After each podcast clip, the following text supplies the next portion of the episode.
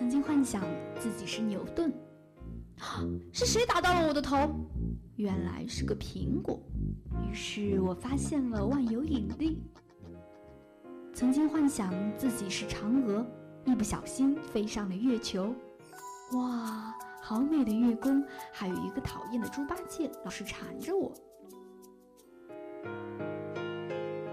岁月的年轮轻轻碾过，记忆里头还是否留有你儿时的梦想？校园里是否有你不得不说的故事？走进江南茶馆，聊一聊你的心情，用心聆听师大人自己的故事。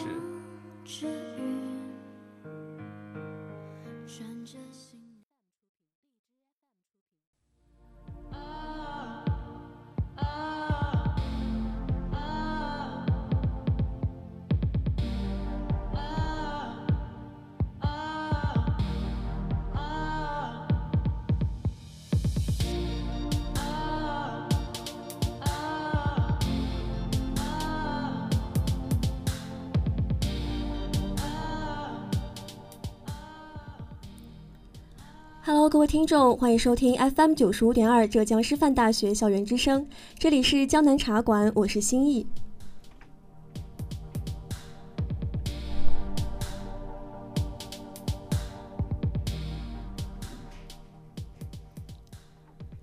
每个女孩在未进入大学的时候，受着各类校园青春剧的影响，总是会对大学校园里的学长充满期待。白净的衬衫，整齐的头发，精致的五官。坐在草地上弹着吉他唱着歌，也是许多大学招新宣传片当中会有的镜头了。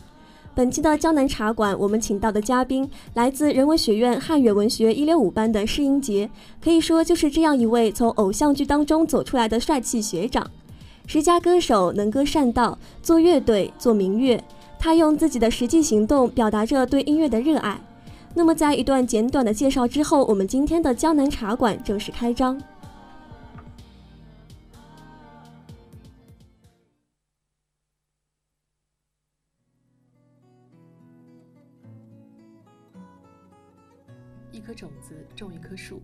有多少人的种子播在了人生的一开始，然后去等待一个幼苗成长的过程？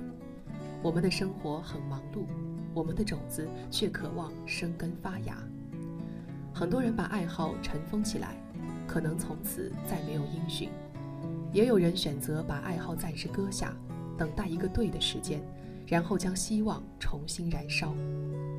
他曾经向往的纸上乐符。如今，这些音符已经能够从他的指尖流出来。他曾经在耳中反复循环的歌曲，如今得以站在舞台上亲口传唱。背上吉他，他是视频中随口弹唱的闲适少年；手持话筒，他有舞台上令人艳羡的爽朗歌喉。闲暇休憩，他是寝室中偶现灵感的曲作者。没有执拗的理想加持。他只是音乐的钟情者，去与志同道合的伙伴共勉，做热情的坚持者。他不太愿做他人眼底的志存高远。对他来说，唱歌、编曲，他能做的只是为自己喜欢的东西添砖加瓦而已。他就是汉语言文学一六五班的施颖杰。今天的江南茶馆，就让我们跟着施颖杰一起走进他的音乐历程。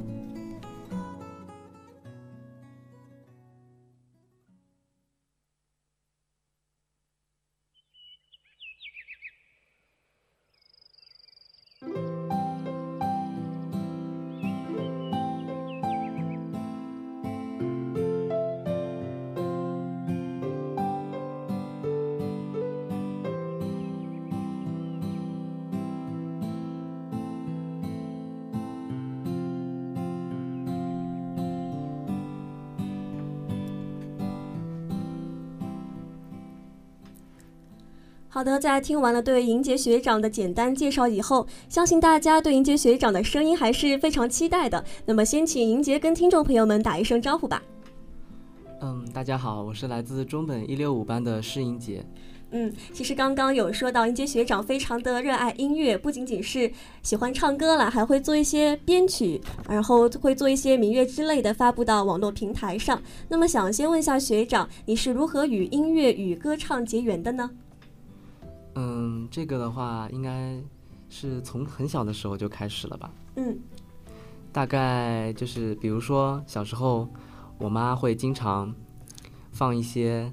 呃，张国荣啊，陈百强啊，嗯，陈慧娴啊之类的这些老歌，然后和我一起听，然后我也跟我也跟着听，就渐渐的就这样，我觉得我妈对我的影响还是非常大的。其实也是家庭氛围的一个耳濡目染吧，就是从小就培养出了音乐的那一颗种子。嗯，那其实我们刚刚有说到，英杰学长在音乐这一条路上有着很多，嗯，不能说造诣吧，但是目前也取得了一些成绩。那你是什么时候发现自己有音乐这方面的小小的天赋的呢？呃，大概在小学一年级的时候嘛，当时小大家小学的时候都有上音乐课嘛，对对对。然后老师会让你每个同学上去唱歌，然后等我上去唱歌的时候，老师就说：“哎，这个小男孩的声音很好听哦。”嗯嗯，然后到了二年级的时候，我们的我的班主任就怂恿我去参加十佳歌手的比赛。嗯，从二年级开始就开始参加比赛了，是吗？对，那是我人生第一次真正意义的登台演唱吧。嗯，那一次的经历可以跟大家分享一下吗？嗯，我记得我挑的歌曲是一首儿歌，叫《天下的妈妈都是一样的》，印象还是很深刻。对我准，我印象很深刻，我准备了很久，包括动作啊，啊。姿势啊，歌词啊，都准备了很久，结果上台的时候还是因为太紧张，忘掉了一句歌词，结果结果大打折扣效果，然后评委就给了我二等奖。其实还是不错了，能够在忘词的情况之下还能收获一个二等奖了。嗯，那个时候可以说，呃，也是音乐老师给你的一种肯定，让你坚定的走在了音乐这一条路上。那你现在参加了这么多比赛，还会紧张吗？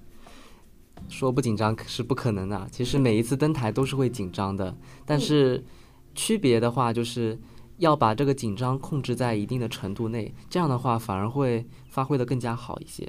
对，所以说也是这么多的舞台经验让自己成长了。嗯。那刚刚银杰学长有说到自己从小学二年级开始第一次参加小学的十佳歌手比赛了，那之后应该也参加了不少的比赛和活动吧？是的。嗯，那你可不可以跟我们分享几段印象特别深刻的一些经历呢？嗯，小学我我在小学和初中的时候都拿了十佳歌手。我另外一次印象比较深刻的就是在初中的时候。嗯，我当时，当时我已经变声期已经过了一半了，嗯，对，声音就稍微变得低沉了一些，唱歌有感，会感觉跟以前相比有点力不从心，就是还在适应的过程。然后当时我就参加那个十佳歌手的比赛，我挑了一首春歌啊，李宇春的《少年中国》，很一首很正能量的，然后也很古风的一首歌，嗯嗯，然后就拿了十佳歌手，因为那首歌。现在看来是真的很适合当时的我了。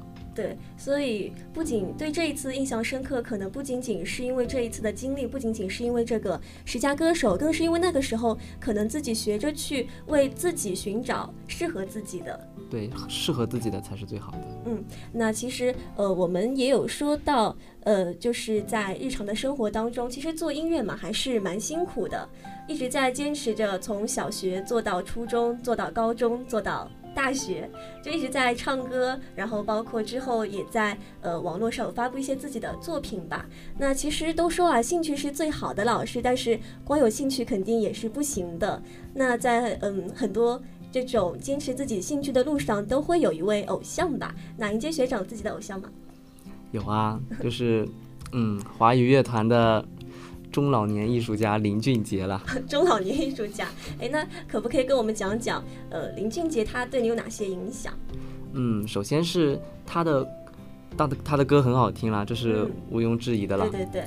在我自己个人的生活方面，他的歌就是怎么说呢？就是无时无刻的都陪伴着我。嗯。尤其是在初中的时候，当当时比如说你考试考差啦，你跟同学闹矛盾啦，不管你开心也好，难过也好。他的歌都在那个时间段陪伴着我，嗯，所以说一个是歌好听，然后带给你很多心灵上的一个慰藉吧。嗯嗯，那其实林俊杰虽然说心仪对他没有嗯没有英杰学长那么多的了解吧，但其实也大概知道他是一个做音乐非常认真的人。那我想他做音乐那种态度对你的影响，其实应该也是蛮大的。挺大的。嗯，那具体表现在哪些方面？给我们分享一下。嗯，我之前他在大概在一二年哦，一四年，二零一四年嗯发布发布过一个纪录片，里面记录着他做音乐的过程。当时我看到这个纪录片的时候，我就非常的惊讶，我就想，怎么会有，怎么会有这样一个人，就这么很一丝不苟，就是说的皮一点，就是很龟毛。嗯，就就是是很轴，对因为很轴。比如说钢琴每一个按键的音色，他都要自己亲自去听过，甚至是录音摆放的麦克风摆放的位置，他都要一点一点自己的去校准。对，所以我就觉得他这份就是细节，对，嗯就是细节的态度，我觉得对我的影响很大。对，所以嗯，之后自己做音乐上面可能也会更加注重一些细节，让自己的作品能够更好了。对，不光是做这些东西啊，你嗯像学习啊、生活这些，我觉得他对我的影响都非常的大。所以说，有一个偶像真的是，真的影响了自己在很多方面，不仅仅是音乐这一块了。嗯。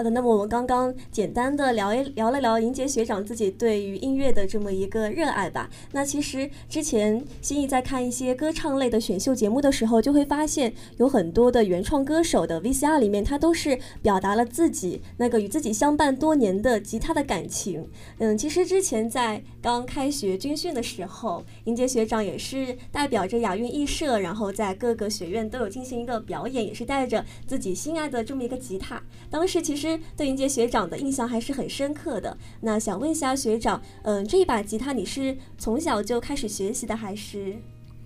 嗯，我是在高二到高三的那个暑假去学习吉他的。嗯当时，当时我跟我妈说：“妈，给我买把吉他吧，我想弹吉他了。”我妈，我妈是一开始说不可以，拒绝。对，毕竟高中嘛，学业为重。对，当时已经快高三了嘛，嗯最终她还是给我买了一把吉他，而且还不便宜的那种。嗯，对他，还是非常支持你的音乐梦想的，可以说。对，因为他自己，他跟我说过，他说他也是蛮支持我去唱歌啊什么的。嗯但是万万没想到的是，我玩的还是挺疯的。嗯我当时那个暑假，呃，向一个学长，就是学了十门课，就是哦，在吉高二他入门。暑假，高二升高三的暑假。对，哦，就别别人都可能在忙学业了，然后嗯我在那边学吉他的入门。嗯对，那个学长教给我了一些基本的乐理啊，还有吉他的一些基本的手法啊之类的。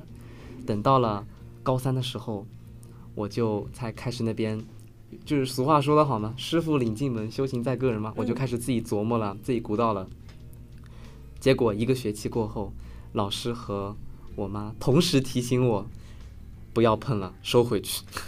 所以你的吉他也就被迫的尘封了一个学期了。对，因为我玩的当时我玩的很入迷，所以我的成绩有所下降，嗯所以就收回去了。嗯，所以高三的下半个学期还是收收心的在学习这一方面了。那高三毕业之后的暑假可以说是呃重新又回到了吉他，然后回到了音乐这一方面吧。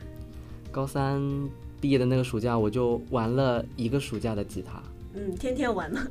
就是早上起来没事有事没事弹一下，嗯，就是啊、想想想想旋律，写写歌啊，然后在那边摆弄啊之类的。嗯，所以说这一位学长对你自己的影响其实还是蛮大的。嗯，他就是专门玩吉他的，他嗯就是把我带进这个坑的人。嗯，对，嗯，那其实刚刚说到迎杰学长不是从小就学习吉他的，那你当时高二的时候，在那么一个学习繁忙的情况之下，怎么会想到哎我要去买一把吉他呢？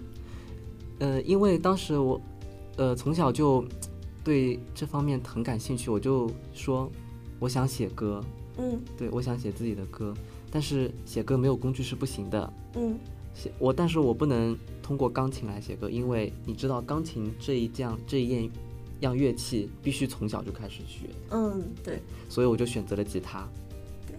嗯，所以说不是为了学吉他而学吉他的，而是想要去进行一个写歌这么一个创作的过程。对，为了创作，然后我就选择了吉他这一样乐器。嗯，那其实呃，欣在这边要跟你们科普一下，就我们迎杰学长他有一个在网易云有一个账号叫做石小界，他在里面呢会有很多的呃，就是自己的作品吧，但很多时候都是以编曲的身份出现的。那你这个编曲又是如何跟他结缘的呢？嗯，编曲和写歌，呃，我几乎是同时开始的，因为你写写完一首歌之后，曲做好，词写好，你自己的脑子里面，我就同时开始有了对这首歌的编排，嗯。对它要编成什么样子的，是流行风格的、民谣风格的、摇滚风格的、别的什么风格的，然后各个乐器你要打算怎么编排，嗯对，脑子里面已经在构想了这个这方面的问题了。所以说，这是这两个两样事情是同时同时开始的。嗯那其实，在我们普通的这种听众看来，好像，嗯，编曲这个工作还是比较复杂的。那其实也会，嗯，怎么说呢？因为我们，呃，人文学院汉语文学专业还是一个比较忙的一个专业，要看挺多书的。那学长，你是如何去分配好自己的呃学习、生活与工作的呢？嗯，大一大一的时候特别的忙，特别的忙，嗯。所以我玩这种东西一般都是在，呃，比如说中午回来了，嗯。或者说晚饭吃完回来了，那段时间是有空的。嗯。然再然后就是要么就是没课的时候，要么就是晚上深夜的时候，嗯。深夜的时候。当然，我深夜的时候弹吉他肯定会吵到寝室友了，所以我都是用电脑玩的，嗯，对，电脑编的，大概就是在这些时间段。对，所以还是以学习优先，然后这种做音乐什么的也是放在课余时间了。嗯，等到了到了大二嘛，嗯大二了，因为有你大一加了很多的社团部门，等到了大二你会撤掉一些，嗯，对，所以你的时间会相对来说比较空余一些，对对对。所以那玩的时间就比较多了。嗯所以说也是之后发现了自己在大学里面真正想要得到的是什么，真正想要学习的是什么了。嗯，那学长，你之后有没有说对于自己的作品有一些期待，或者说有什么样的要求呢？期待和要求啊，嗯，我就想怎么说呢，就是想做到最好就行了。最好，哎，我们很多时候可能会说没有最好，只有更好，会说，哎，我这个作品比那个作品做得更好一点。学长为什么说要做到最好呢？呃，我这边说的最好就是说，在我当前的这个阶段，我所能做到的最好的程度。哎，这个当前阶阶段怎么理解呢？嗯，比如说，在我嗯大进大学之前，当嗯时我对编曲了解的真的不是很多，嗯所以我当时上传的作品基本上都是自己用吉他实录的。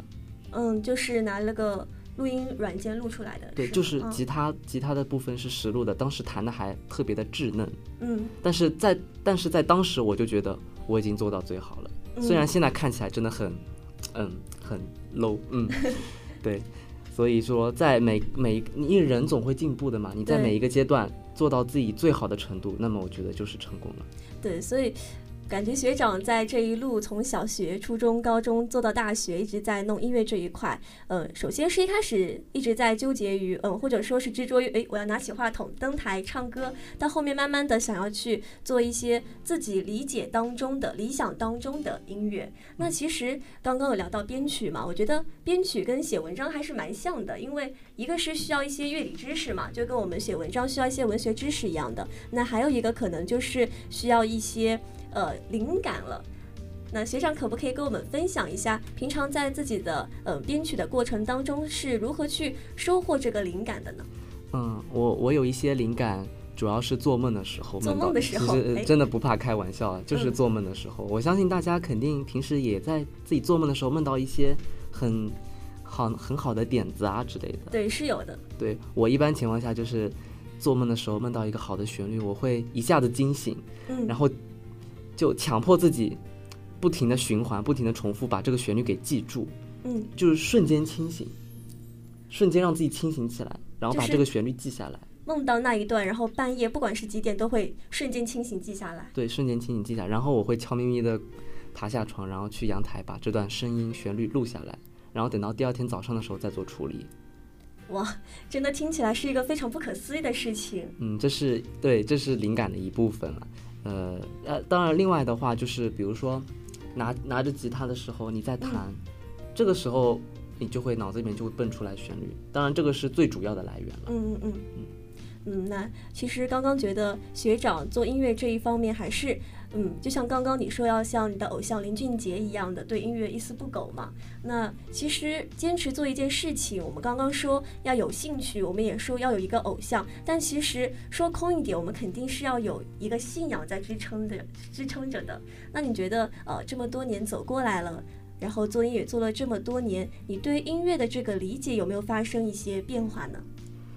其实我觉得我真的没有发生什么特别的变化，可以说是初衷不忘初心吧对，初衷并没有变化，变的嗯只是、呃形式啊之类的。比如说我一开始只是想，只是想上台，嗯特别想上台演唱，后来呢嘛就特别想弹吉他，嗯然后现在嘛就是特别的想，啊、做点做做创作啊之类的。嗯这个只是形式上的变化，但是初衷是没有变的，就是作为你的一个爱好，你就是玩的开心就好了。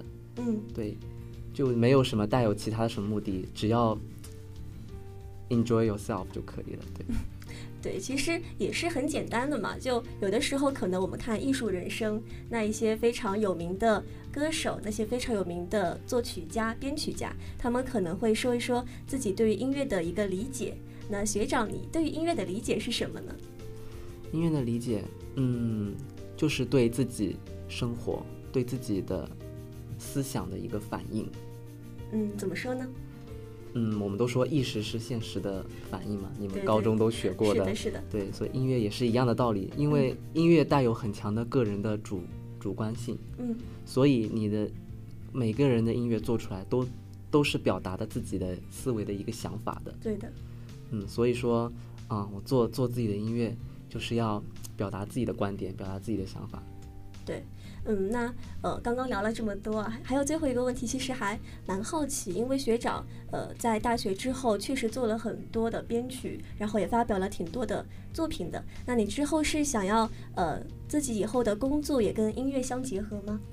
嗯，这个并不是因为在音乐这一个行业，其实真的并不是很稳定了，嗯，所以还是想要当老师的。当语文老师。对，没错。但是，呃，我不会放弃把这一个这音乐这个当做一个个人的兴趣爱好。如果有可能的话，嗯啊，甚至可能会做一些兼职啊，还是有可能的。嗯，兼职。其其实说到兼职，可能还是要说到音乐这方面的一些志同道合的小伙伴了。嗯，那其实我刚刚有看到学长的一些作品下面小粉丝还是蛮多的。那你这一路上有没有遇到一些比较有趣的小粉丝，或者遇到一些志同道合的伙伴？哦，有很多啊。嗯，因为我我其实不止有很多个平台，比如说在嗯。B 站，会有会会有会有一些小粉丝来说想求加 QQ 好友，嗯。对，还甚至还有求面基的，嗯，还有的话就是微博上，因为我是我也是跟你们女孩子一样混饭圈的嘛，对对对，对，比如我混林俊杰的饭圈，也混美美泰勒泰勒斯威夫特的饭圈，嗯对，所以我在饭圈里面会认识很多好朋友、好网友，嗯然后加 QQ 啊、加微信啊，各种各样的。甚至的话，有一次我还在饭圈里面碰到一个我们学校的，哦，就是浙师大的一个对同学，同校的，然后哦很幸运。知道了以后，知道这个真相以后，我们还特别的惊讶，你知道吗？嗯，对。那你们之后有没有开展一些合作呢？嗯，有啊，我们就经常在一起玩。现在，嗯，就经常在一起玩了。对，我们还一起租了一个租了一个小房间，用作录音室。哦，那很棒，就两个人就真的是在一起做着同一件非常大家都非常喜欢的事情，非常向往的事情，可以说了。他还把他的猫养来了住，就是把音乐融入到生活当中嘛。就是可能我们经常说写作是源于生活，但是又高于生活的。可能音乐它也是源于生活，但是也要高于生活的。嗯嗯嗯，其实刚刚聊了很多了，我们刚刚也有聊到学长是雅艺。雅韵艺社的一员，也是核心成员了。那借着今天我们江南茶馆这个机会，嗯，也是可以说一说你平常在社团里面主要是做一些什么，然后这个社团带给你怎样的一个改变？嗯，我现在是雅韵艺社民谣团的理事，民谣团团的团长。对，雅韵艺社的话，主要从事的是零基础的乐器教学，就是不，比如说吉他、尤克里里。笛子、古筝这些，如果就算你没有任何基础，你也可以来我们这边学习。我们这边会有专业的乐手老师啊，还有学长学姐啊来教你的。嗯。然后，嗯，我在我在社团里面待的话，比如说民谣团和民乐团，就是社团的精英，就是 VIP，懂吗？VIP，对对对，就是精英人员，就是说社团的各个活动都是从我们这边地方出的。嗯，比如说哪些？比如说，呃，以前，呃，上个学期的中华琴才艺对，是有了解过这个，也是从我们民民乐和民谣团里面出节目的。嗯，还有平时我们每个月都会举办一次草地音乐会，就是在新生广场的那边的。啊，就是一群学长弹着吉他唱着歌那种。对，不光是我们，我们还会邀请我们的社员过去。嗯，只要你想来，随时都可以。对，所以在大学里面有这样一群志同道合的朋友，做着同一件大家都非常喜欢做的事情，嗯，然后包括很多同学，他们到了大学之后，可能想学一门新技能，其实这种社团真的是非常不错的选择了。是的，可能这种社团里面真的能够体现到一个青春二字吧。嗯嗯。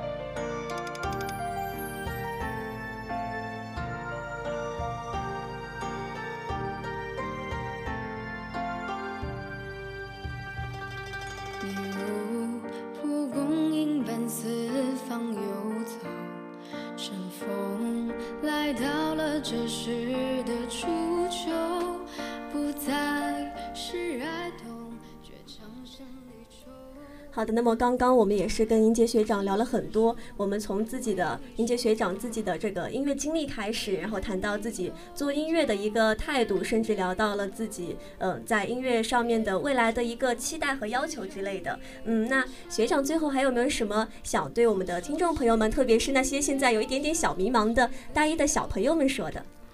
嗯，就是大一的大一的新生们，你们。其实的话，你们也不不需要太紧张，因为你们有一年的时间可以给你们去调整。没错，就像我大一的时候，就光光是部门的话，我当时我报了很多，大概有三个吧，嗯，三个已经是很多的了。现在太多小朋友是报了五个，对对对，夸张。对，当时就有学长学姐跟我说：“哎，你自己少报一点吧，嗯，你会很累的。”但是我当时一次一一边表面上说“哦哦哦”，然后其实内心说：“我行的，我可以的。”结果过了一年以后，我默默的只留下了一个社团。对，所以说还是要跟小萌新们说，要发现自己内心真正热爱的东西，真正想要的东西，可能一个就够了。对，有时候数量真的不重要，你只需要找到最适合你的那一个。还是那句话，最适合自己的才是最好的。嗯，好的。那我们小萌新们这次有没有听到银杰学长的谆谆教导呢？还是要感谢银杰学长今天做客我们的江南茶馆了。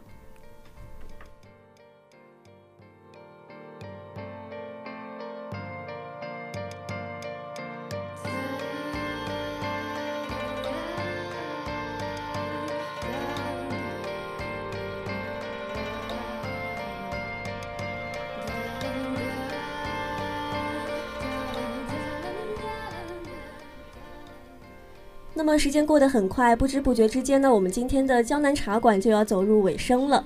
今天跟银杰学长聊了这么多，其实学长说的每一句话都充满着对音乐的热忱。可能就像席慕容说的，青春是一本太仓促的书，而我们能做的就是始于热爱，陷于坚守，青春无憾。那么还是非常感谢迎接学长今天的分享。这里是江南茶馆我是主播心意。我是嘉宾迎接嗯那我们下期江南不见不散拜拜。拜拜。